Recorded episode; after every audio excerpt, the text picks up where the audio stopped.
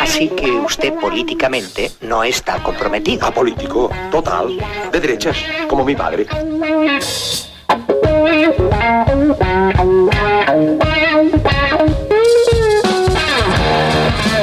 Y otro viernes más desde el sótano de Radio Almaina, la onda libre de Granada en el 107.1 de la FM Selva Negra, el programa de música negra y a veces también un poco flamenca de esta onda libre. Y esta semana nos vamos a poner muy trompeteros, pero con trompetas que suenan de maneras muy diferentes. Vamos a hacer un viaje a lo más profundo del jazz. Y lo vamos a hacer poniendo a dos grandes púgiles de la trompeta frente a frente. Por un lado, la fuerza del hard bop con Clifford Brown. Y por otro lado, la sutileza y la languidez del cool jazz con Chet Baker.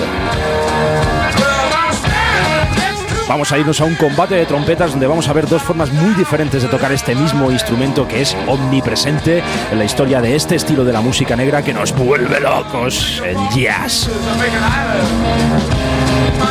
Por un lado, nacido el 30 de octubre de 1930 en Wilmington, tenemos a Clifford Brown, un hombre tan pequeño como fuerte a la hora de soplar la trompeta, uno de los grandes en la historia del hard. El tipo de jazz más vibrante, el tipo de jazz que mejor te puede destrozar de nivel los oídos.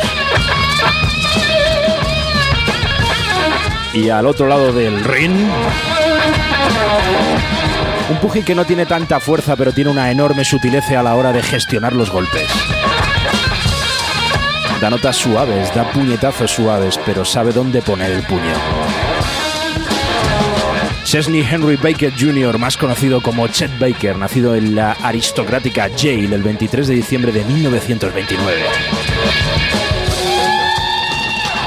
Un hombre que resistió muchísimos golpes y que mientras tanto fue dando una de las discografías más potentes en la historia del jazz, pero que no resistió el golpe más duro de su vida, el golpe de la heroína. Así que esta semana aquí en Selva Negra, el programa de música negra de Radio Almaina, la onda libre de Granada, frente a frente, Chet Baker y Clifford Brown. La sutileza y la fortaleza en la trompeta del jazz. Tan sutil y tan fuerte como un indio cherokee. Y es aquello con lo que vamos a empezar el programa de hoy, con este Cherokee, uno de los grandes estándares de la historia del jazz, pero interpretado a través de la trompeta del inmortal Clifford Brown.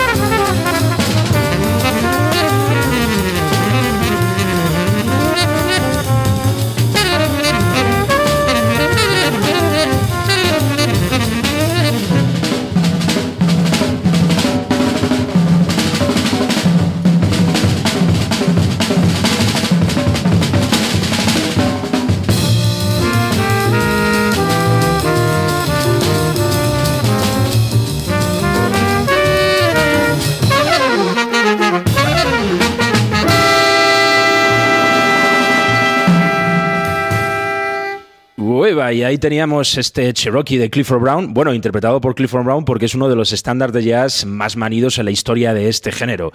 Suena un poquito indio, ¿verdad? Pero sobre todo suena muy salvaje. Y más aún en la versión que hizo Clifford Brown, bueno, pues por aquello mismo que os estábamos comentando anteriormente, es uno de los mayores exponentes en la historia del hard bop. Ya sabéis, ese jazz que nos gusta tanto aquí en Selva Negra, el jazz siempre más trepidante, el jazz más salvaje y donde se puede dar lugar con una mayor libertad a la improvisación. Y eso, para un trompetista como Clifford Brown, pues es una auténtica maravilla y para nosotros que lo escuchamos, pues aún más. Si os habéis dado cuenta, la manera que tenía Clifford Brown de tocar la trompeta es una manera muy vibrante, muy rápida, donde el instrumento suena incluso aún más metálico.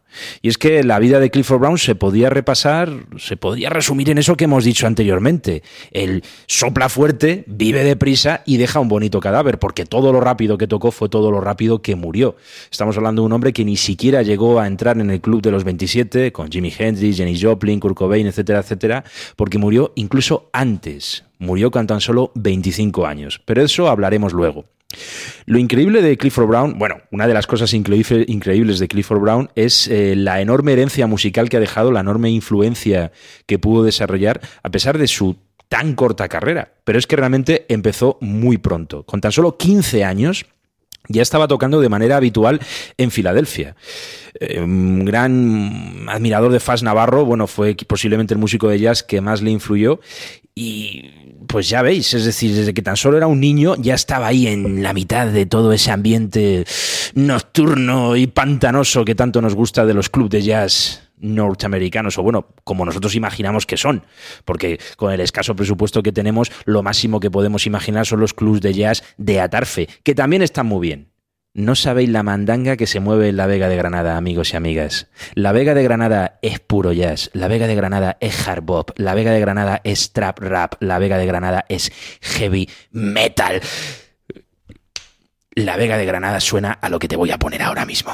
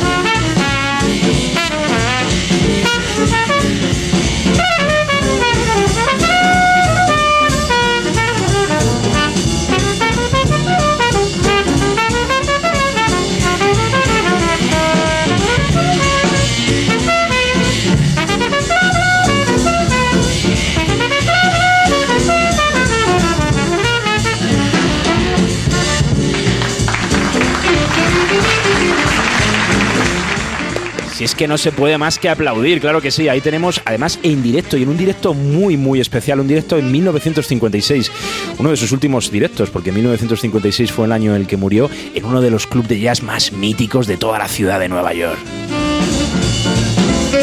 Estamos escuchando este inmortal estándar de jazz, Una noche en Túnez, en un directo en el Birland de Nueva York.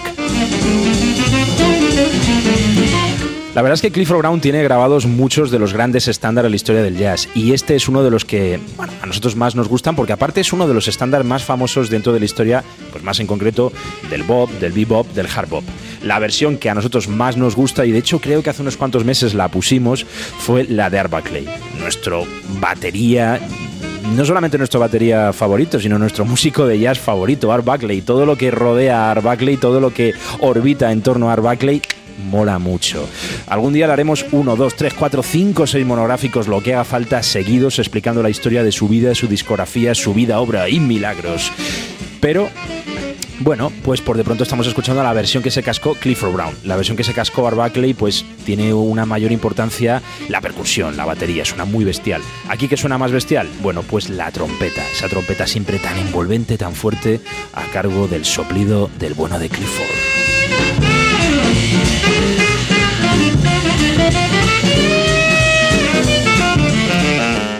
Quizá para entender un poco toda la energía que Clifford Brown desarrollaba en su trompeta, hay que entender buena parte de sus inicios. Bueno, como hemos dicho anteriormente, él empezó a tocar la trompeta hacia 1948, con tan solo 15 años, pero él no empieza debutando en un grupo de jazz, no empieza debutando ni en un cuarteto ni en un sexteto de jazz, sino que debuta con Chris Powell Blue Flames.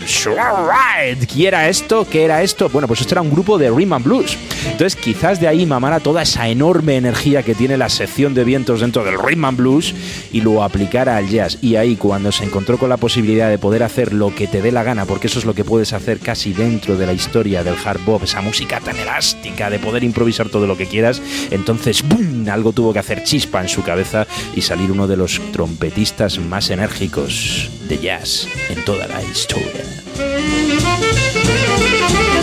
Sin embargo, al año siguiente de debutar con los Chris Powell Blue Flames, ya se pasó directamente al jazz con Dad Dameron y ahí estuvo con un saxofonista muy bueno, Benny Golson.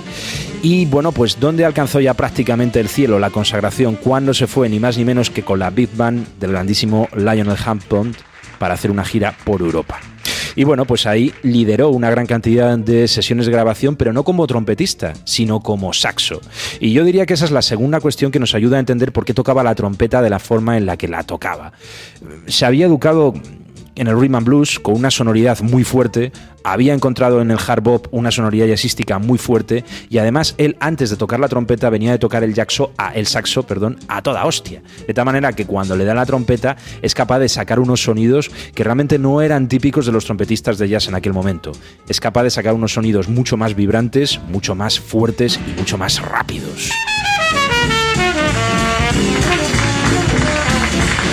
Eso que sonaba ahí, alright. Y ahora vamos a seguir, vamos a seguir con otra pista que es otra versión de otro gran estándar de jazz. Vamos con Clifford Brown.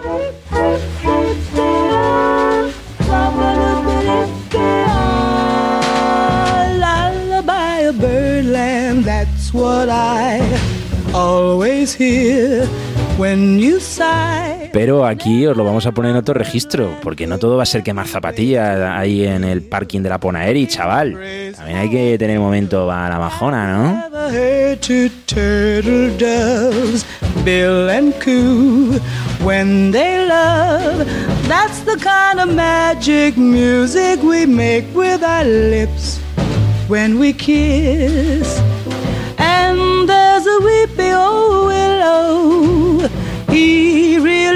Knows how to cry. That's how I'd cry on my pillow. If you should tell me farewell and goodbye, lullaby of birdland whisper low, kiss me sweet, and we'll go flying high in birdland, high in the sky up above, all because we're in love.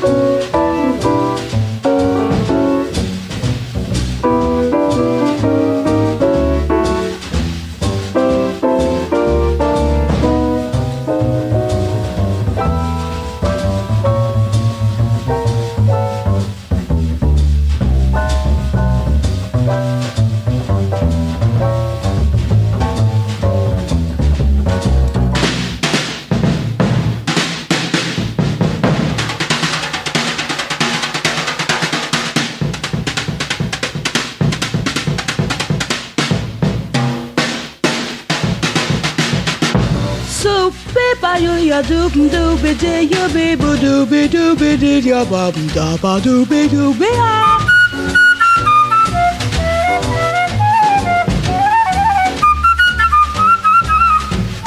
Somebody be do ya ba doop de yo doop da ba de ba de ba de ya de de be ya doop doop ya.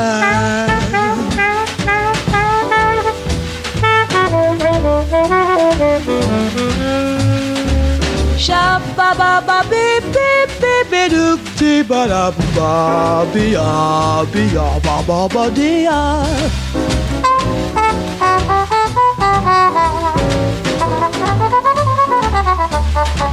She ya ya ba ba we ya de be de ya do be you be do be you de bo do ba do be de ya. Be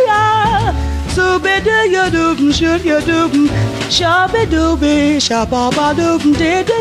And there's a weepy old willow. He really knows how to cry. That's how I'd cry in my pillow. If you should tell me farewell and goodbye, lullaby a birdland whisper low. Kiss me sweet, and we'll go flying high in birdland, high in the sky up above. All because we're in love.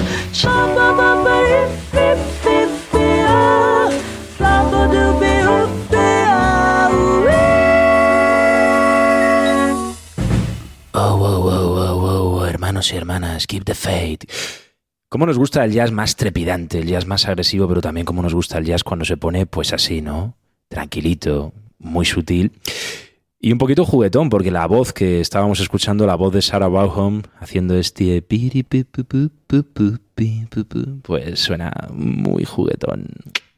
Aquellas noches locas en el Birland de Nueva York. Bueno, ahí teníamos este Lullaby of Birland, precisamente, grabado en 1954, que posiblemente sea el punto en el cual empieza a ser realmente álgida la carrera de Clifford Brown, porque en 1954, sí, amigos, sí, grabó con el mismísimo Art Buckley, el que estábamos comentando anteriormente, y precisamente grabó, bueno, pues en el Club Birland. ¿Y qué más se puede pedir en la vida en la historia del jazz? 1954, grabar con el quinteto de Art Buckley, un directo, varios directos en el Club Birland de Nueva York.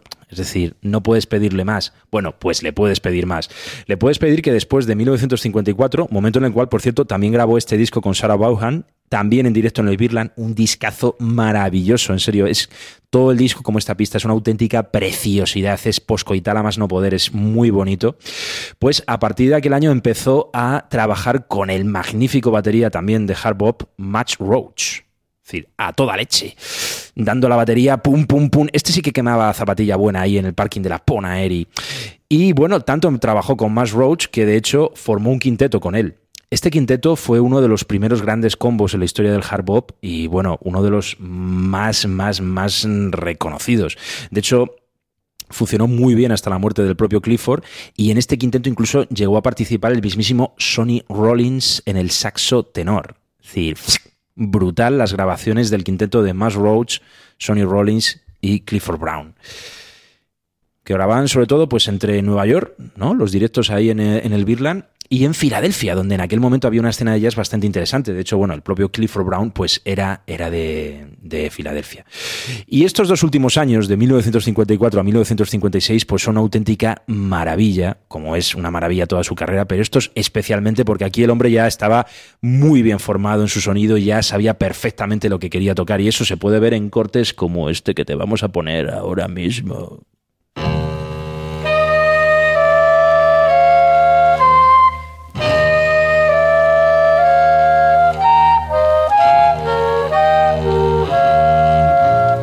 Que es este easy living, viviendo fácilmente.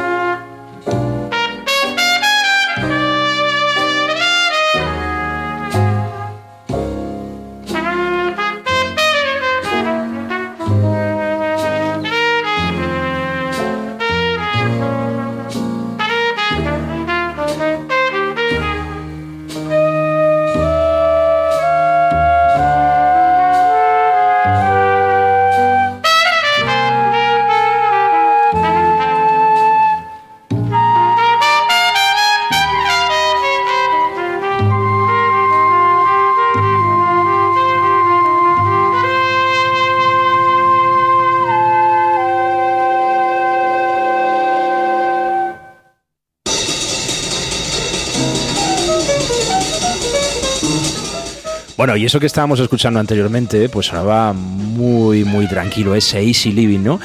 Y diréis, bueno, pero no estaba diciendo este hombre que Clifford Brown tocaba siempre a toda leche. Oye, pues aquí lo tenéis. A toda leche. Pero también es verdad lo que estábamos diciendo anteriormente. Justamente antes de morir, él ya estaba muy seguro del tipo de música que quería tocar. Obviamente ese tipo de música era el hard bop, era lo que mejor sabía hacer. Pero como ya tenía tanto dominio y estaba tan asentado, se estaba empezando a meter por sonoridades más tranquilas. No queremos decir que se estuviera haciendo nada parecido al cool jazz y Chet Baker, que es lo que vamos a poner luego. Pero sí que es cierto que empezó a producir una mayor cantidad de pistas más suaves, más tranquilas, como diciendo todo lo que tenía que demostrar dentro del hard bop ya lo he demostrado y ahora voy a dedicarme a pistas también un poquito más tranquilas, pero lo suyo, lo suyo era desde luego el hard bop.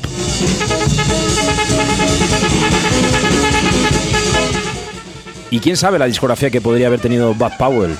Bueno, perdón, Clifford Brown. Estaba pensando ya ahora con el. Estaba pensando en el hermano mayor, en el hermano mayor del tipo con el que murió, del tipo con el que sufrió el terrible accidente de tráfico. Y es que en junio de 1956, pues Clifford Brown tuvo un accidente automovilístico junto al pianista de un quinteto, Richie Powell, que era el hermano menor de Bud Powell, del músico que os comentamos anteriormente. Estaban de gira por la costa este de Estados Unidos y bueno, pues ahí con tan solo 25 años, 25-26 estamos ahora mismo, pues acabó la vida de este grandísimo guitarrista, perdón, de este grandísimo trompetista en la historia del hard bop que fue Clifford Brown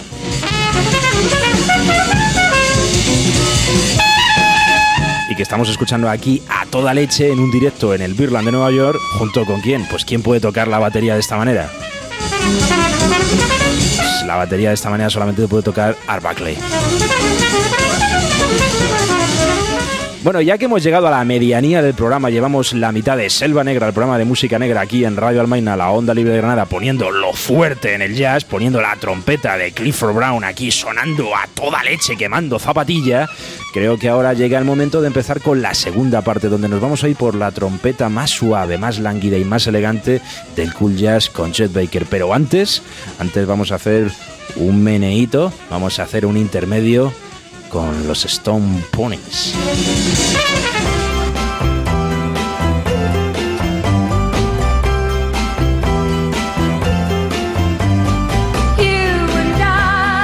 Con este Different Brown con Linda Ronstadt, que aparte de ser guapísima, tiene una voz preciosa y que hace un corte que es una auténtica maravilla porque nos encanta la música así, porque nos encanta, nos encanta el pop.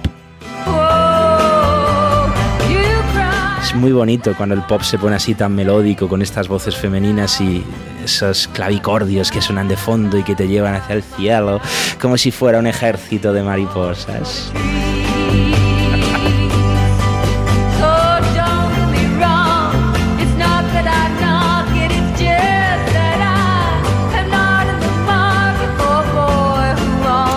Bueno, y recordarte que sigues en la sintonía de Radio Almaina, la onda libre Granada, el 107.1 de la FM, una onda que es posible gracias a ti, porque no somos una onda comercial, no ponemos publicidad de ninguna empresa y tampoco recibimos subvenciones del Estado. Así que si quieres informarte sobre la campaña de socios y socias que estamos desarrollando para lograr ser al menos 100,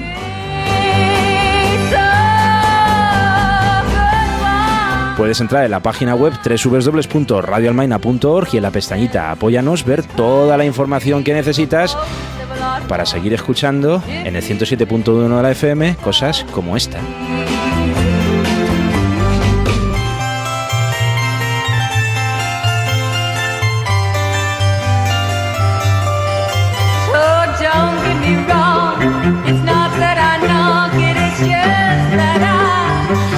Y ahora vamos con el segundo pugil en el ring del jazz hoy en Selva Negra. Vamos con Chet Baker y vamos a empezar con una de sus canciones más bonitas. Este Me enamoro tan fácilmente.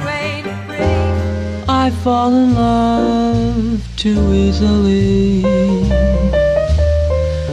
I fall in love too fast. I fall in love too terribly hard for love to ever last. My heart should be well schooled Cause I've been fooled in the past, but still I fall in love so easily. I fall in love too fast.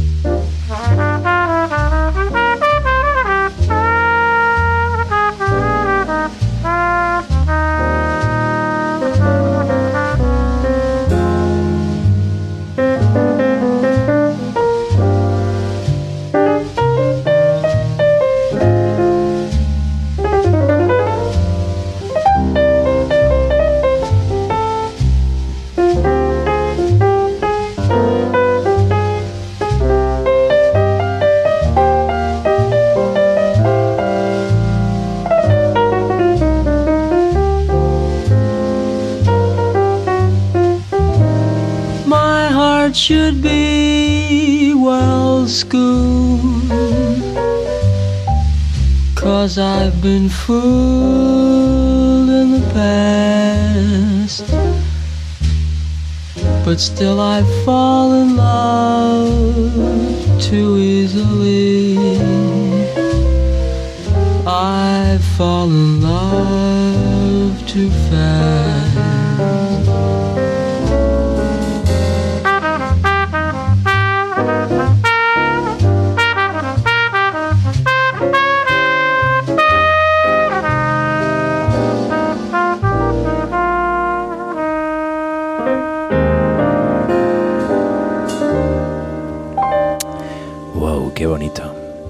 teníamos a Chet Baker, que es todo lo contrario, pero al mismo tiempo absolutamente complementario a lo que hemos puesto antes, ¿no? A, Clifford Brown. Antes íbamos con el hard bop y esto es el cool jazz. ¿Y qué nariza el cool jazz? El cool jazz o el West Coast Jazz, porque nació especialmente en la costa oeste, es todo lo contrario al hard bop. Es un jazz muy elegante, es un jazz muy suave, es un jazz muy tranquilo, quizás importa más el manejo de los silencios, dónde dar la nota, y cómo dar la nota de una manera suave que el tocar a toda leche y rellenar constantemente la grabación de sonidos, esto es otra historia. Y obviamente aquí el registro vocal pues encaja, encaja mucho mejor que en el hard y por eso nos encontramos con muchas más pistas donde hay componente vocal.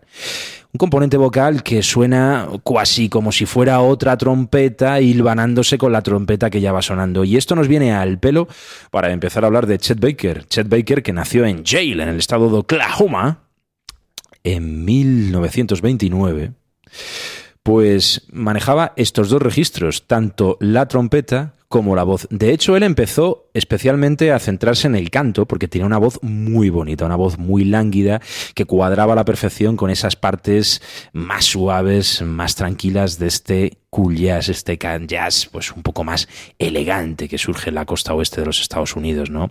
A finales de los 40, a principios de los 50, y que luego tendrá también en Miles Davis uno de sus principales eh, exponentes.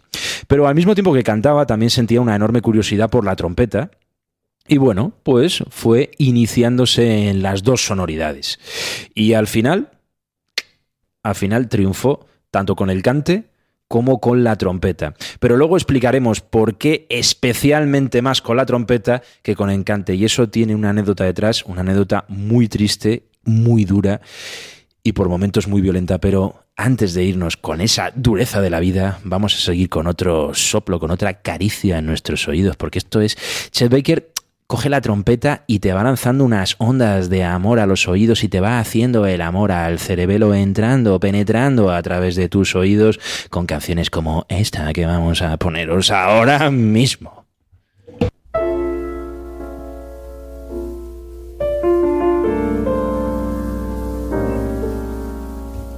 Este Alone Together, una canción que habla de que a veces cuando te sientes más solo, es cuando estás durmiendo con la persona que te acompaña supuestamente a diario.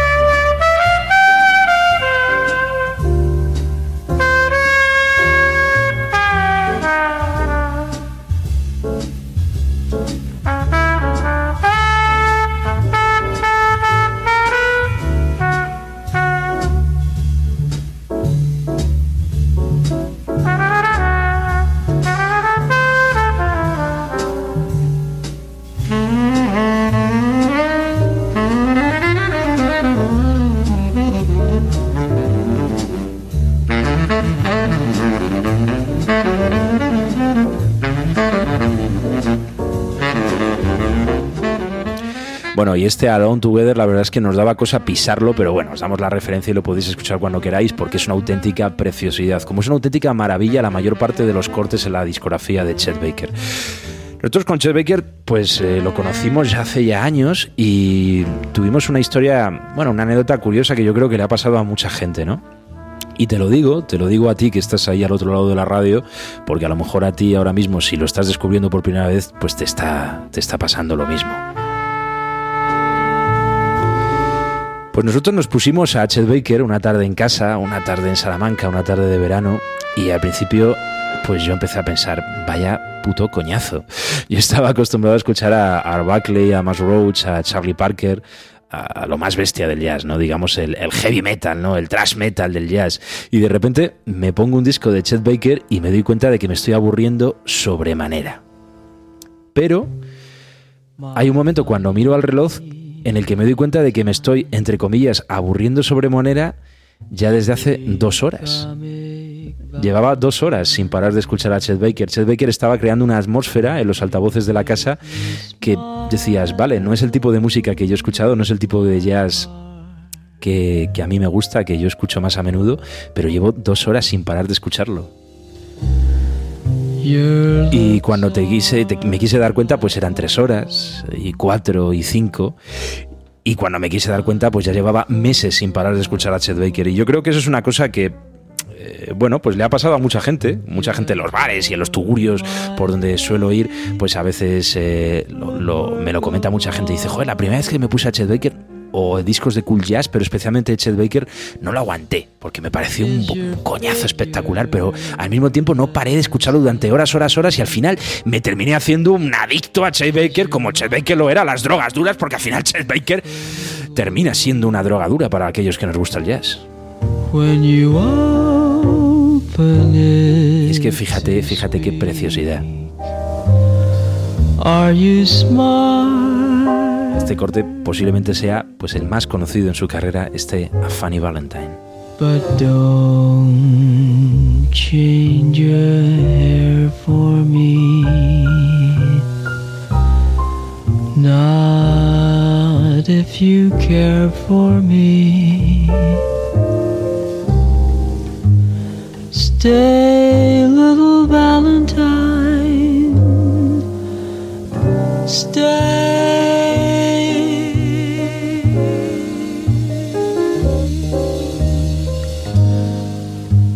Each day is Valentine's Day.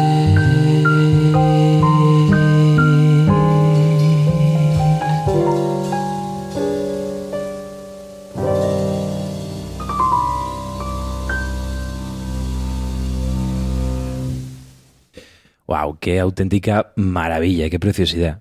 Además, eh, sí, estábamos hablando ahora aquí, Joao Tropical, el hacedor del sonido, y yo, eh, pues eh, de su voz, ¿no? Tenía una voz increíble. Él iba para vocalista, pero al final pues fue vocalista y trompetista.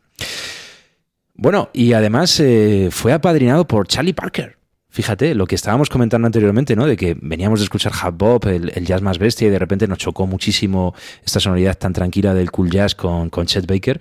Bueno, pues eso anécdota que os comentábamos anteriormente le tuvo que pasar algo parecido a Charlie Parker, porque si no, no se entiende que Charlie Parker, el gran Bear, el pájaro, el mayor músico de hard bop que ha dado la, la historia del jazz, con permiso de Buckley, bueno, pues apadrinada a este chiquillo que pues tocaba de una manera completamente diferente.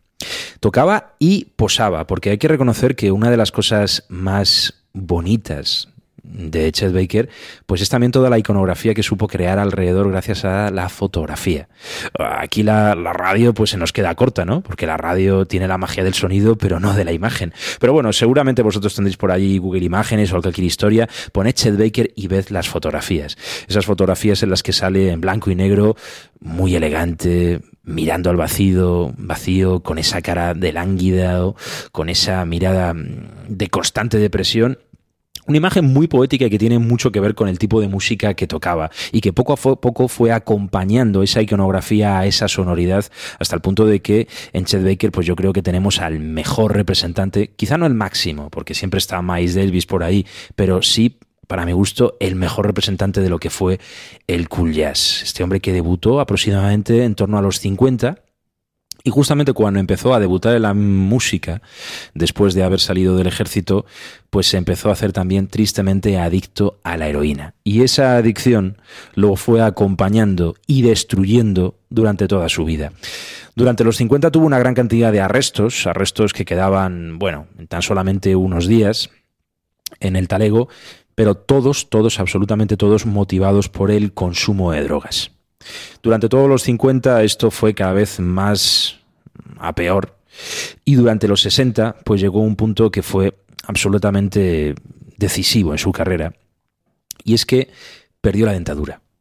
¿Perdió la dentadura porque era heroinómano?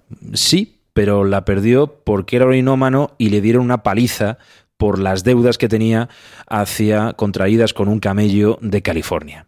Es decir, no se le cayeron los dientes por el jaco directamente, sino que se le cayeron indirectamente porque en 1966 en San Francisco sufrió una enorme paliza. Bueno, pues a consecuencia de lo que comentábamos anteriormente, él debía un dinero a un narcotraficante de la zona y este le dijo, tú te ganas la vida tocando la trompeta y cantando, ¿no? Pues a partir de ahora ya no vas a poder hacer eso. ¿Qué ocurrió? Que a partir de 1966 el Chet Baker cantarín se nos fue pero con la trompeta siguió.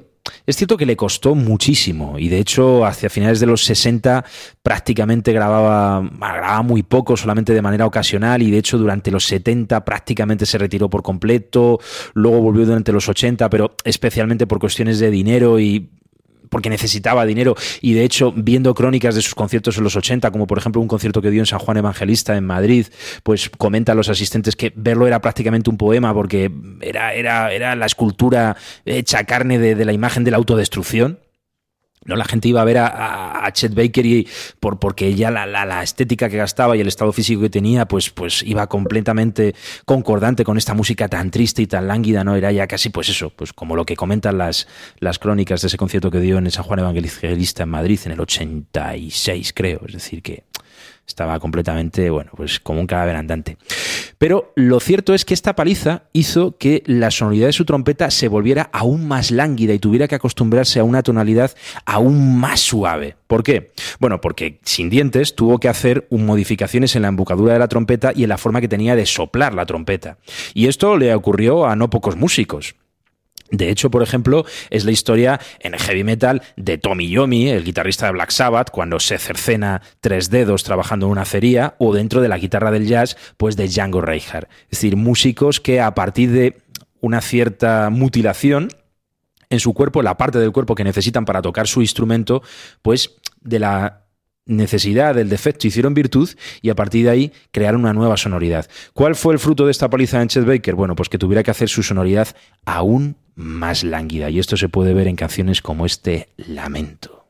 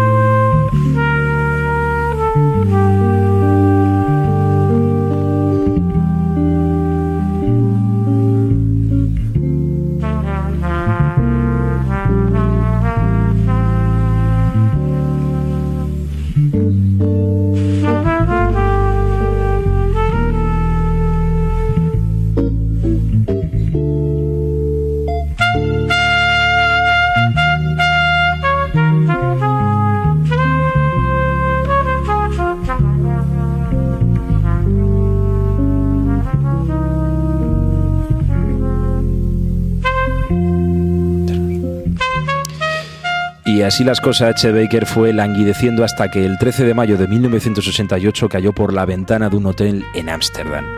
No se sabe muy bien si fue un suicidio o si fue un accidente, pero lo cierto es que Chet Baker había consumido grandes dosis de heroína y cocaína y de la caída falleció con 58 años. Pocas veces en la historia del jazz se ha dado una concordancia tan grande entre el sonido ese sonido triste, contenido y lánguido, y la biografía. Esa biografía tan triste y tanto, tan autodestructiva que siempre acompañó a Chet Baker, el mayor genio en la historia del cool jazz. Bueno, y si os ha pasado como a nosotros hace años en aquella habitación veraniega en Salamanca en, el que, en la que empezamos a escuchar Chet Baker, al principio no nos gustaba, pero nos dimos cuenta que llegábamos ya horas diciendo que no nos gustaba, pero lo seguíamos escuchando y queréis seguir profundizando en la figura de Chet Baker, pues os vamos a recomendar un programa hermano que suena aquí en la parrilla de Radio Almaina, un programa también de una radio libre, en este caso de Radio Malva, que es Hardcore, con Alfonso Moreira, que hace cosa de dos meses y medio, tres, se cascó un programa sobre Chet Baker muy recomendable. Y nosotros nos vamos, nos vamos después de esta batalla de trompetas hoy entre Clifford Brown, la trompeta más trepidante del hard bop, y Chet Baker, la trompeta más sutil, elegante, tranquila, triste del cool jazz. Y nos vamos con uno de los cortes del último disco de Vicente Amigo. Nos vamos con estos tientos en donde Vicente Amigo y Miguel Poveda graban mano a mano y les queda así de bien. Hasta la próxima semana, aquí desde el sótano de la Onda Libre de Granada, Radio Almaina en el 107.1 de la FM Selva Negra.